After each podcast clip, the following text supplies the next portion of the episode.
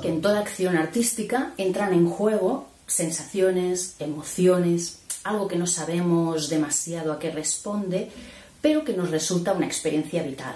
En este sentido, sí podríamos pensar que estamos dentro del campo de la subjetividad.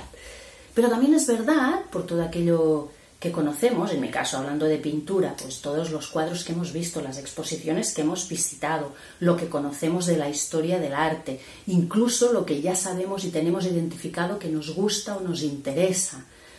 Todo esto podríamos pensar que entra dentro del campo de lo objetivo, pero de alguna manera ya lo tenemos también identificado, interiorizado y por tanto subjetivado. La trayectoria o condiciones vitales de un artista, el título de una obra, lo que leemos en una hoja de sala, lo que nos cuenta un guía en un museo, todo eso sí entra dentro del campo de la objetividad para mí, pero es anécdota. Delante de una pintura lo que ocurre es un hecho vivencial. Primero el artista y la obra, después la obra y el espectador. No hace falta nada más que triunfe la subjetividad.